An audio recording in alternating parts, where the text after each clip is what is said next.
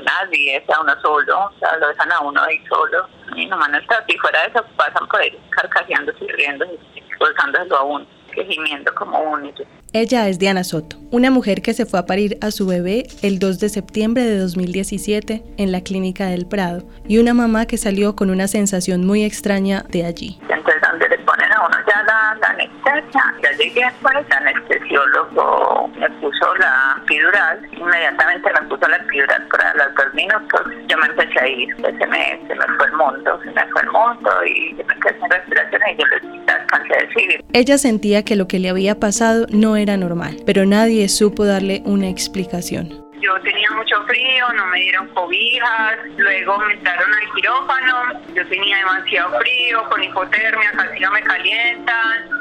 Relájese que le tenemos que meter el catéter, déjame respirar. No, no, no, no, aquí no hay tiempo de respirar. Sí, estamos de afán. Escuchábamos a otra mujer, Carolina Velázquez, quien como Diana salió con desazón luego de parir, de traer a su hijo al mundo bajo condiciones que nunca aceptó y bajo la imposición de todos quienes estaban ahí. Carolina no supo quién sacó a su hijo de sus entrañas, no supo quién fue su ginecobstetra.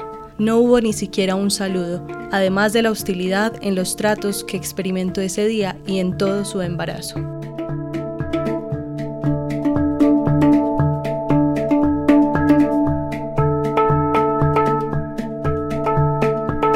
Bienvenidos a De la Urbe. Soy Ana María Trujillo. Hoy tenemos la historia de las dos mujeres que escucharon, Diana y Carolina. Dos mujeres que dieron a luz en medio de la oscuridad. La oscuridad que representa para ellas el trato violento y hostil de un parto sin conciencia, sin alternativas para manejar el dolor.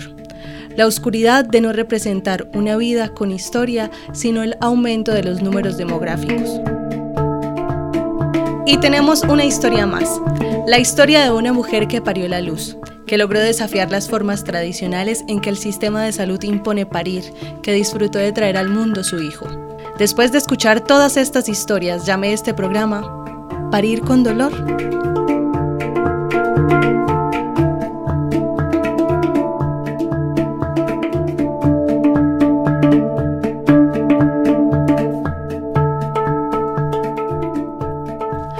No sé si quien escucha este programa haya tenido algún acercamiento al término violencia obstétrica. Para mí fue nuevo y parece que para la legislación de algunos países y la OMS también. Diana Carolina Rubio, doctora en salud pública de la Universidad de Antioquia e investigadora de la Universidad del Bosque, nos habla de este tema de la violencia obstétrica. El término violencia obstétrica no ha sido definido por la Organización Mundial de la Salud ni por la Organización Panamericana de la Salud. Los textos que estas dos organizaciones han emitido hablan de parto respetado o de respeto durante el parto, ni siquiera hablan explícitamente de humanización. OMS y OPS no hablan explícitamente de violencia obstétrica, hablan es de parto respetado.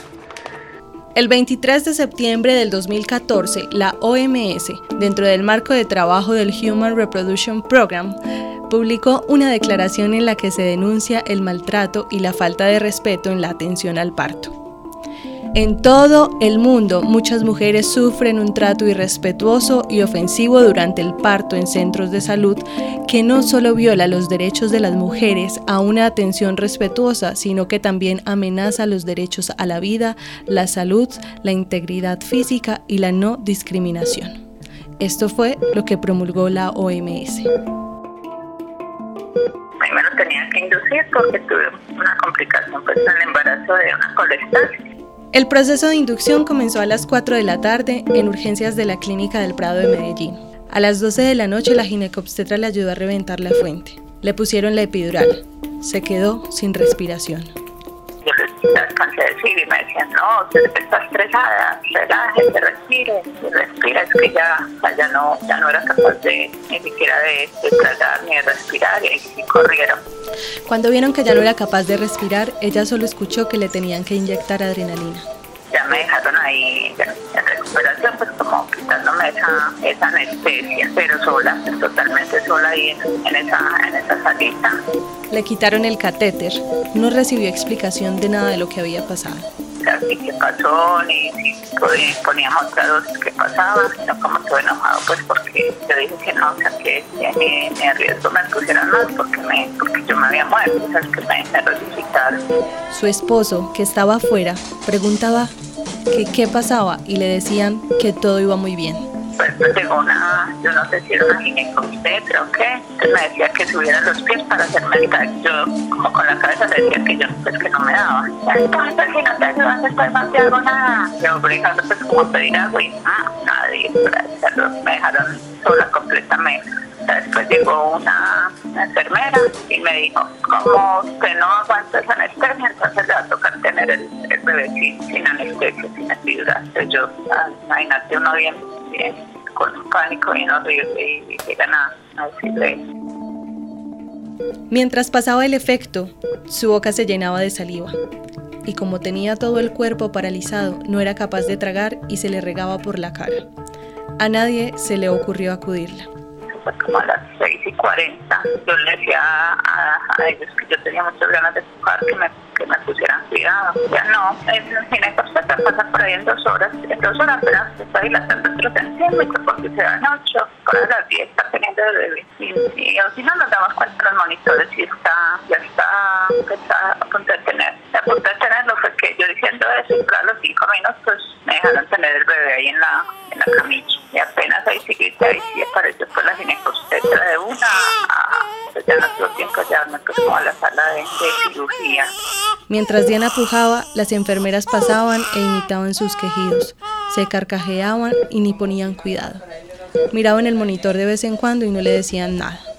Ella preguntó qué le había pasado y le dijeron que eso era normal, pero le queda la duda de si era tan normal porque no quedó registrado en la historia clínica. Que fue ahí en la historia que expulsivo, como que expulsivo, expulsivo es cuando uno viene en un taxi que le viene, que uno ahí en la clínica y decirse que expulsivo, uno toda la noche en la clínica, eso no tendría presentación, o sea, porque uno les dijo con tiempo y no fueron capaces de prestarle atención. Yo hubiera, a mí me hubieran podido llevar a quirófano, eh, pues como todo normal, y me hubieran prestado atención. Yo pensé que me iban a dejar morir ahí, porque es que ya, no tenía ningún apoyo como de alguien que le dijera a uno, eh, ves, si vas a poder, no te vas a morir. En el área de posparto la dejaron sin comida por cinco horas y le entregaron el cuarto a las 10 horas pues eso es muy deprimente y uno en una clínica en vez de tener a alguien siquiera no, atendiéndole una necesidad tan, tan básica como es solo hacer sentir a uno como para decir ya.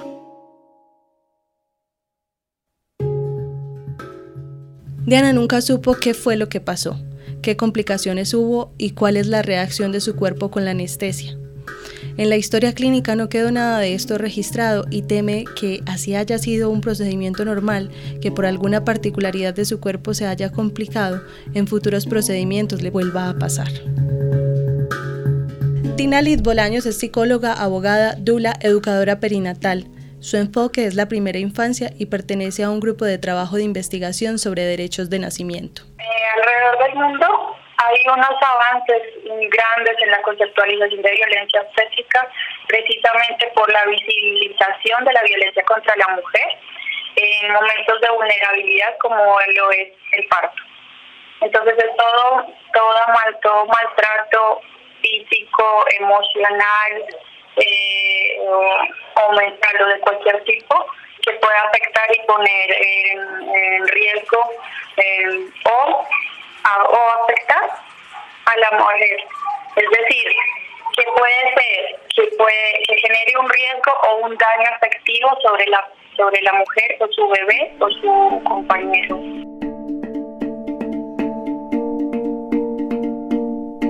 Carolina Velázquez tiene 35 años y es madre de un niño de 3 yo quedé en embarazo, yo tengo una enfermedad autoinmune y tengo herencia de diabetes, pero yo fui una mujer pues muy deportista casi toda mi vida, por lo menos toda mi vida adulta, nunca tuve sobrepeso, entonces yo sabía que los riesgos eran mínimos. Sin embargo, a mí después en la EPS me empezaron a meter mucho terrorismo. Yo quería un parto natural. Desde su embarazo comenzaron los desencuentros.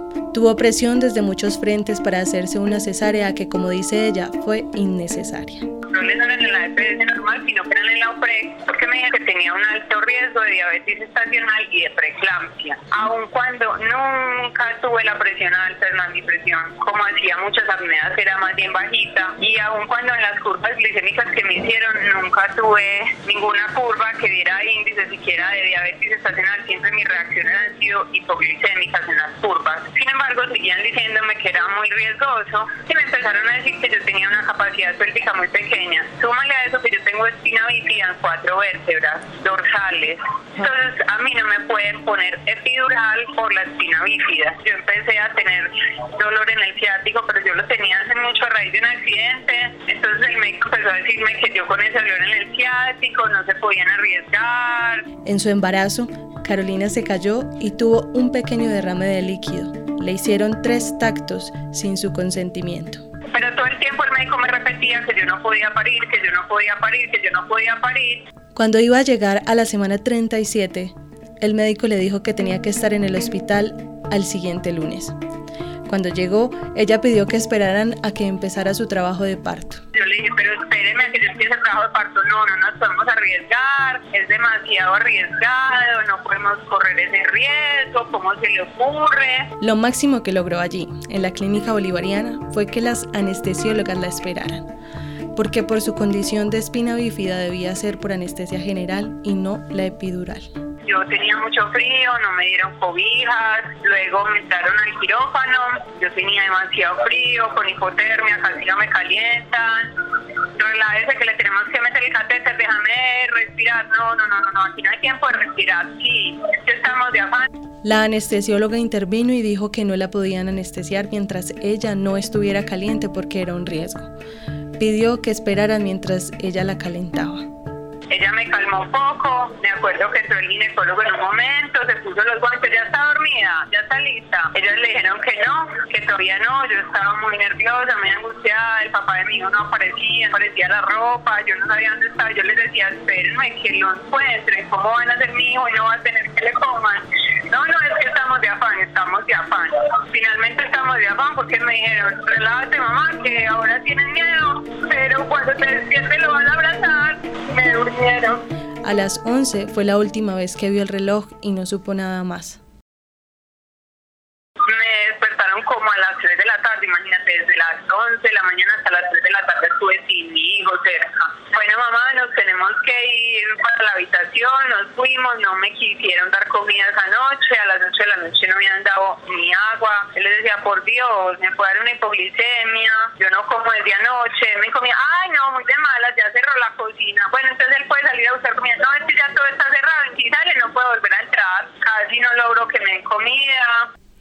Para alimentar a su hijo por primera vez, lo desnudaron, lo mojaron, le echaron alcohol, una enfermera le sacó los senos y se los estripó. Otra de las enfermeras sacudía a su hijo para que se despertara. Ay, que su bebé no sabe succionar, no va a poder alimentarlo. Al otro día, mientras yo entraba al baño a bañar a amigos sin mi autorización. El asunto de la violencia durante el parto tiene más que ver con el hecho de lo que sucede cuando dentro de una práctica médica, de un modelo médico, se atiende cuerpos que se consideran vulnerables como los de las mujeres y se hace un ejercicio de poder, eh, como la práctica médica no solamente está orientada por un quehacer médico y unas prácticas eh, fundamentadas en las guías clínicas, sino también en una idea que se tiene sobre la mujer y sobre su cuerpo, o sobre las mujeres y sobre sus cuerpos como cuerpos vulnerables. Y eso creo que trasciende el hecho de la clase social. Claro, la clase social se pone en escena más bien es cuando las mujeres que tienen mejor nivel económico pueden pagar un costo adicional para tener un parto respetado o para tener una dula o para tener el parto en casa. Claro, lo pueden pagar. Ahí sí se pone en el asunto de la clase social. Pero dado que eh, he observado que mujeres de clase alta también han sido víctimas de violencia obstétrica, eso para mí lo que significa es que tiene mucho más que ver con una cuestión de género, donde la clase social puede eh, subrayar algunas cosas, pero no es lo central. es un asunto de la atención a las mujeres. Diana Carolina Rubio, doctora en salud pública de la Universidad de Antioquia, una serie de conferencias internacionales que han alertado sobre la importancia del respeto de los derechos sexuales y reproductivos van desde la Convención sobre la eliminación de todas las formas de discriminación contra la mujer en 1979 hasta la Convención Interamericana para prevenir, sancionar y erradicar la violencia contra las mujeres, Convención Belém de Pará en 1996. Con base en estas conferencias, algunos países latinoamericanos como Argentina, Venezuela y México han implementado políticas a nivel legal sobre la violencia obstétrica. En Colombia aún no existe una legislación que la exprese puntualmente como un delito.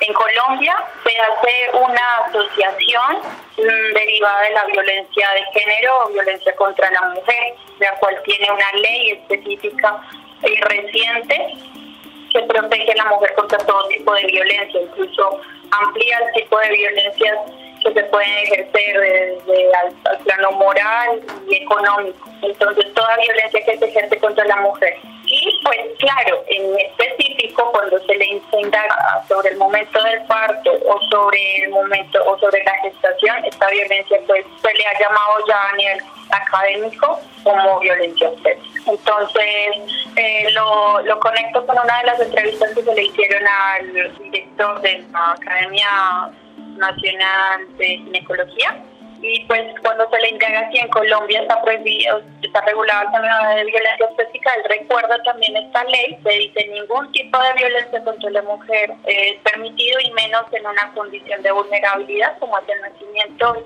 Entonces en Colombia, si bien no está expresamente regulada, eh, es una regulación indirecta desde como violencia contra la mujer. En este caso entonces sería la violencia ejercida por el personal médico de salud eh, contra la mujer, su bebé o su del parto. La senadora Nadia Abel radicó el 18 de octubre del año pasado un proyecto de ley que tiene como objeto establecer medidas para prevenir y sancionar la violencia obstétrica mediante el establecimiento de garantías de trato digno y humanización en los procesos de asistencia y atención en salud de la mujer durante el embarazo, parto y puerperio que mientras no exista, mientras no tenga un nombre, va a ser muy difícil de proteger. Va a ser muy difícil que de pronto las mujeres acudan a los entes de control, va a ser muy difícil a que, que los hospitales mejoren sus procedimientos, sus tratamientos en favor de la mujer y del bebé, que ahora mismo ni siquiera existe. Entonces, a pesar de que hay unos derechos que se están violentando, que se están vulnerando, no se está dando esa protección porque la conducta como tal no existe. Entonces lo que queremos hacer precisamente es ese llamado para que exista y para que posterior a eso, además de una sanción, lo que más queremos es que, el tratamiento de la mujer sea digno, sea humano, el tratamiento de su bebé también, porque hoy en día lastimosamente eso no se está dando y sobre todo no se está dando y a quienes más afecta son a las mujeres de escasos recursos. La Comisión Séptima del Senado, encargada de temas de salud, aprobó el primer debate el 24 de abril de este año. En torno al tema hay pocas investigaciones, pues apenas comienza a emerger en algunos países de América Latina. Alejandro Perdomo Rubio, doctor en salud colectiva de la Universidad Autónoma Latinoamericana de Xochimilco y quien dirige el proyecto de investigación sobre violencia obstétrica de la Universidad del Bosque, del que hace parte Diana Rubio, nos contó lo siguiente. Bueno, que en Venezuela, digamos, parece que es el, el origen del, del, mismo término de violencia obstétrica cuando tiene la ley de, de orgánica creo que es 2006, 2007, ellos llegan y lanzan hasta donde tengo entendido el término como violencia obstétrica. Y como bien sabes, pues lo definen como esta apropiación del cuerpo ¿no? y de los procesos reproductivos de las mujeres por el personal de salud. Y eso mm, eh, se repite en la mayoría de países. Después todas las legislaciones adoptan esa misma, esa misma definición, pero le van dando su matiz en cada país. ¿no? Llega Venezuela también dice, bueno, es esa apropiación y que se expresa en varias cosas. Uno es la medicalización, de, todo el proceso, la patologización, ¿no? que hay, un, hay una preocupación, digamos que el embarazo, que es una cuestión que se asume como este, eh, no patológica, se patologiza y por tanto se medicaliza después y eh, además hay un proceso de, de trato deshumanizado. Entonces digamos que eh, esas tres cosas son, son digamos las claves y que dependiendo del país y del actor le van a dar un tinte más más grande a uno o a otro. Hay también una pérdida de autonomía de las mujeres. Esos son esos tres, cuatro elementos. Diana Rubio ha llegado a algunas conclusiones respecto a la violencia obstétrica como un problema de género que además está muy naturalizado y legitimado. Lo que nosotros estamos pensando al respecto es que no es una responsabilidad de los médicos o de las médicas con nombre propio, eh, sino más bien un asunto relacionado con la práctica médica en sí misma, con la forma en la que el personal de salud es educado, con los currículos, con lo que está de fondo ahí, que es la deshumanización en la prestación de los servicios de salud. Entonces, eso para decirte que nuestra pretensión nunca está siendo culpabilizar al personal de salud, sino comprender qué es lo que pasa para que las cosas sean así que en este caso es una violencia institucionalizada dentro del, de los servicios de atención en salud y además es legitimada. Creo, creo, que la cuestión acá es que es legítima. Las mamás les dicen a sus hijas embarazadas, mi hijita no grite tanto porque si usted grita mucho, la van a atender mal o no la van a atender bien. Y, a eso su hija dice, sí, mamá, gracias por el consejo. Lo sé porque lo he visto. Entonces nosotras mismas las mujeres con esa idea de que el parto duele, que el parto es algo que, su, que se sufre y que somos, así que nos constituimos a partir de ser madres eh, y eso de parirás con dolor, pues un poco también nosotras nos lo creemos. Entonces el trabajo está tanto con el personal de salud que nos atiende y que nos violenta, pero también con las mujeres que creemos que tener que el parto es algo doloroso y en lo cual tenemos que estar calladas para que nos atiendan bien. Y es que las mismas mujeres contaban que, que no gritaban o que para ser mejor atendidas o que cuando una mujer gritaba mucho la pasaban a cesárea para un poco para salir rápido de eso, pero también tiene que ver con las lógicas de, de la prestación de los servicios de salud. Los turnos son rápidos, vertiginosos. Vieron cómo eh, a las mujeres apenas llegaban les iniciaban medicamentos para aumentar y para hacer más rápido el trabajo de parto, aumentar las contracciones. Cuando se terminaba el turno del personal de salud a las 7 de la noche, les paraban el medicamento. Hasta el otro día a las 7 de la mañana se lo volvían a iniciar y era para que no generar pues, más cargas en el servicio por la noche. Entonces mira cómo el parto medicalizado, la medicalización del parto no permite esos flujos naturales durante el proceso. los tiempos de las mujeres no son los tiempos de las instituciones de salud y no son los tiempos del personal de salud. Susana Bueno, médica ginecobstetra egresada y con formación en terapias alternativas, asiste partos hospitalarios bajo los principios del parto respetado. El cambio surgió eh, cuando me sensibilicé un poquitico a escuchar más las historias que ellas contaban desde su parte emocional y de sus experiencias emocionales respecto a su vivencia del parto.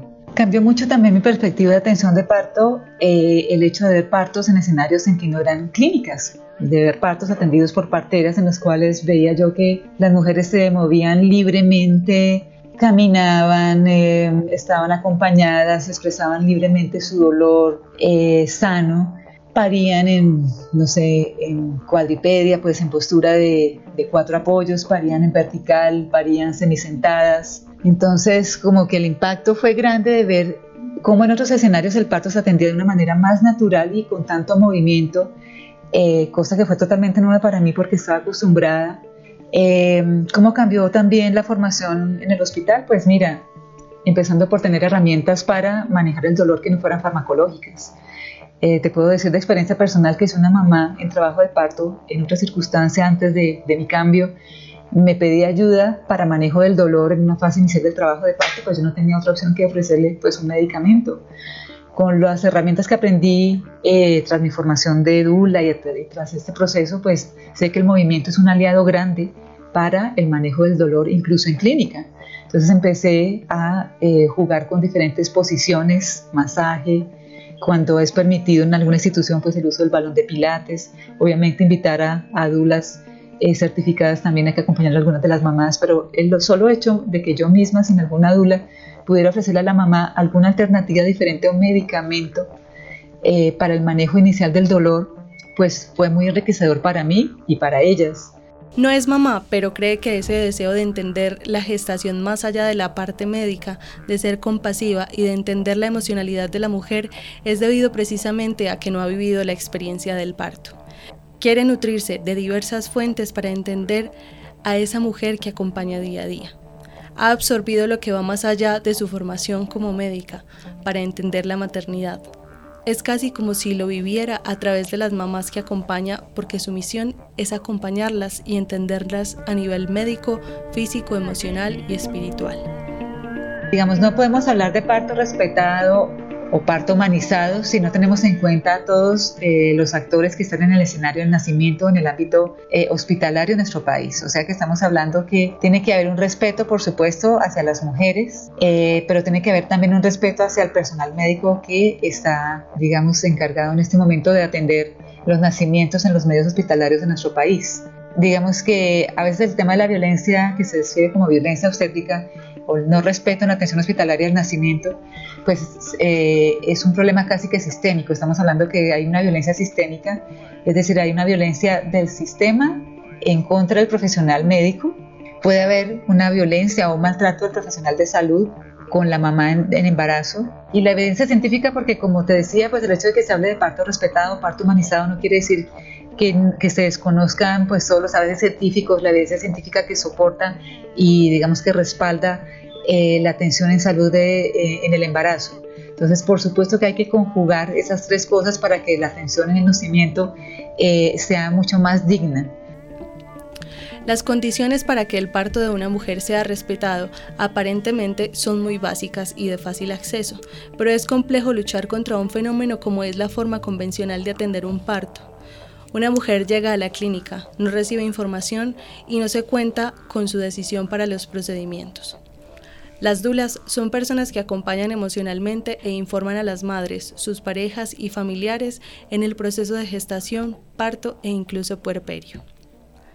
Verónica Fornaguera es psicoterapeuta, coach de vida y dula. Trabajó con niños y con comunidades al principio de su carrera y así se acercó a las familias y a los temas en torno a la crianza desde una visión pedagógica. Trabajó en un jardín infantil, en comunidades de estratos bajos y desde allí empezó a implementar trabajo de apego saludable. Normalmente las mujeres me buscan, como a partir, la mayoría buscan acompañamiento y asesoría como a partir del tercer o cuarto mes de embarazo a veces más tarde hay mujeres que incluso, pues yo tuve una que me buscó casi como a, dos manos de la fecha probable de parto, pero normalmente sí acompaño después del segundo trimestre. En el segundo trimestre hacemos la primera, como la primera reunión y en el tercer, y, pues el acompañamiento son dos reuniones físicas como de dos horas y, y todo el tiempo llamada, WhatsApp, no sé qué, hasta el momento del parto y después una visita postparto y acompañamiento de ahí en adelante a demanda de la mamá. Durante el parto, el acompañamiento es emocional y físico hasta cierto punto, pues quienes ejercen esta práctica no están formados para prácticas médicas. Como hay tantos estilos de acompañamiento como mamás en el mundo. porque cada proceso es una cosa muy individual. Hay mamás más ansiosas que están todo el tiempo pidiendo asesoría, pidiendo, ¿no? Como que le consultan a uno todos, muy difícil, tres veces en una hora es normal, ¿no? Y hay otras más frescas que pues te buscan cuando, cuando tienen una duda importante. Eso varía mucho dependiendo de la pareja. Para mí es importante por eso hacer como un acercamiento con la pareja y, y adaptarme yo al estilo de la pareja más que pretender que ellos se adapten a lo que yo creo. Lo que hacen es regalar palabras que alientan, fortalezcan y tranquilicen tanto a la madre como a su pareja. Dependiendo de la dula se hacen otras actividades como ejercicios de respiración, danza, aromaterapia, vapores. Cada uno le pone un sello a su acompañamiento. Eh, yo estaba durmiendo y sentí una contracción y yo yo me paré súper eufórica, como sí, una contracción. Entonces me paré súper eufórica y me fui a encerrar ese cuarto y me puse música y me puse a danzar. Entonces las contracciones empezaron a hacer, pues tenían como un ritmo. Se pueden imaginar esto, parir con placer.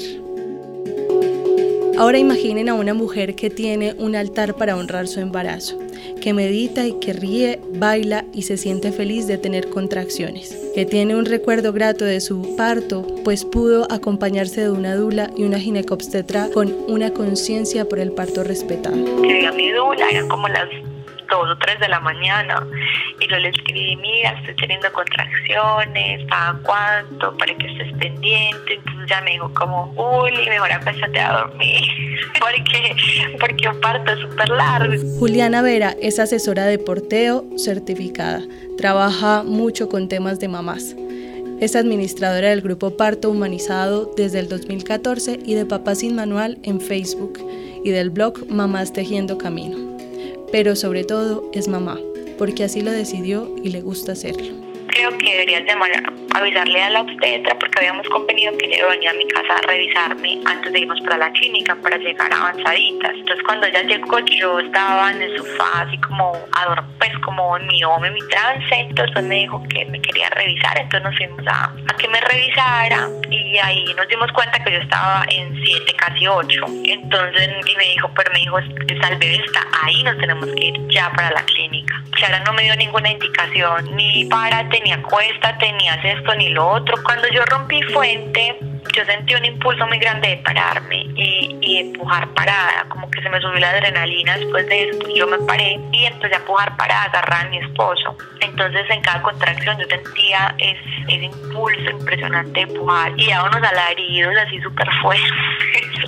sentía pues ya así como, en ese momento ya se puede decir que se sentía dolor. Lo que hizo Diana, mi dula, fue que me vino y me dijo, Juli, trata como de, de contener el grito y más bien respira súper, pues haces una fuerza de abajo muy fuerte, lo más fuerte que puedas para que salga tu bebé. Entonces eso cambió todo. O sea, cuando ella me dio como esas indicaciones, yo dejé de gritar y empecé a hacer toda la, porque estaba cargando la fuerza la garganta y no abajo. Entonces ya sí sentía que de esa manera sí mi, mi bebé estaba saliendo. Ya después sentí como el, el ardor, que lo llaman el aro del fuego, y es cuando la cabeza como que corona. Y eso pues es impresionante porque pues es claro, como la parte más grande que va a salir y arde mucho, pero yo me puse súper feliz, como pues, como que ya lo estoy sintiendo, el, el famoso aro del fuego que había leído todas las historias de parto.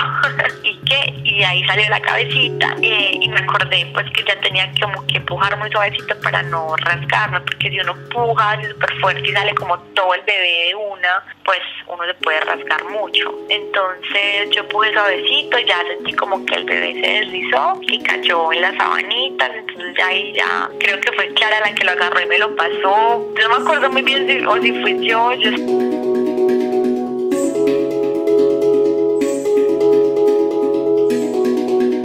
Hay aquí una gran cantidad de fuerzas en choque. Las fuerzas de la tradición, de lo académico, de la cultura, del desafío a la cultura, con las alternativas de parto que muchas veces chocan con los médicos y por otro lado están el personal médico que sometido al sistema de salud se le dificulta a quienes son conscientes de lo que es un parto respetado, darle el tiempo y el espacio a cada mujer mientras está pariendo.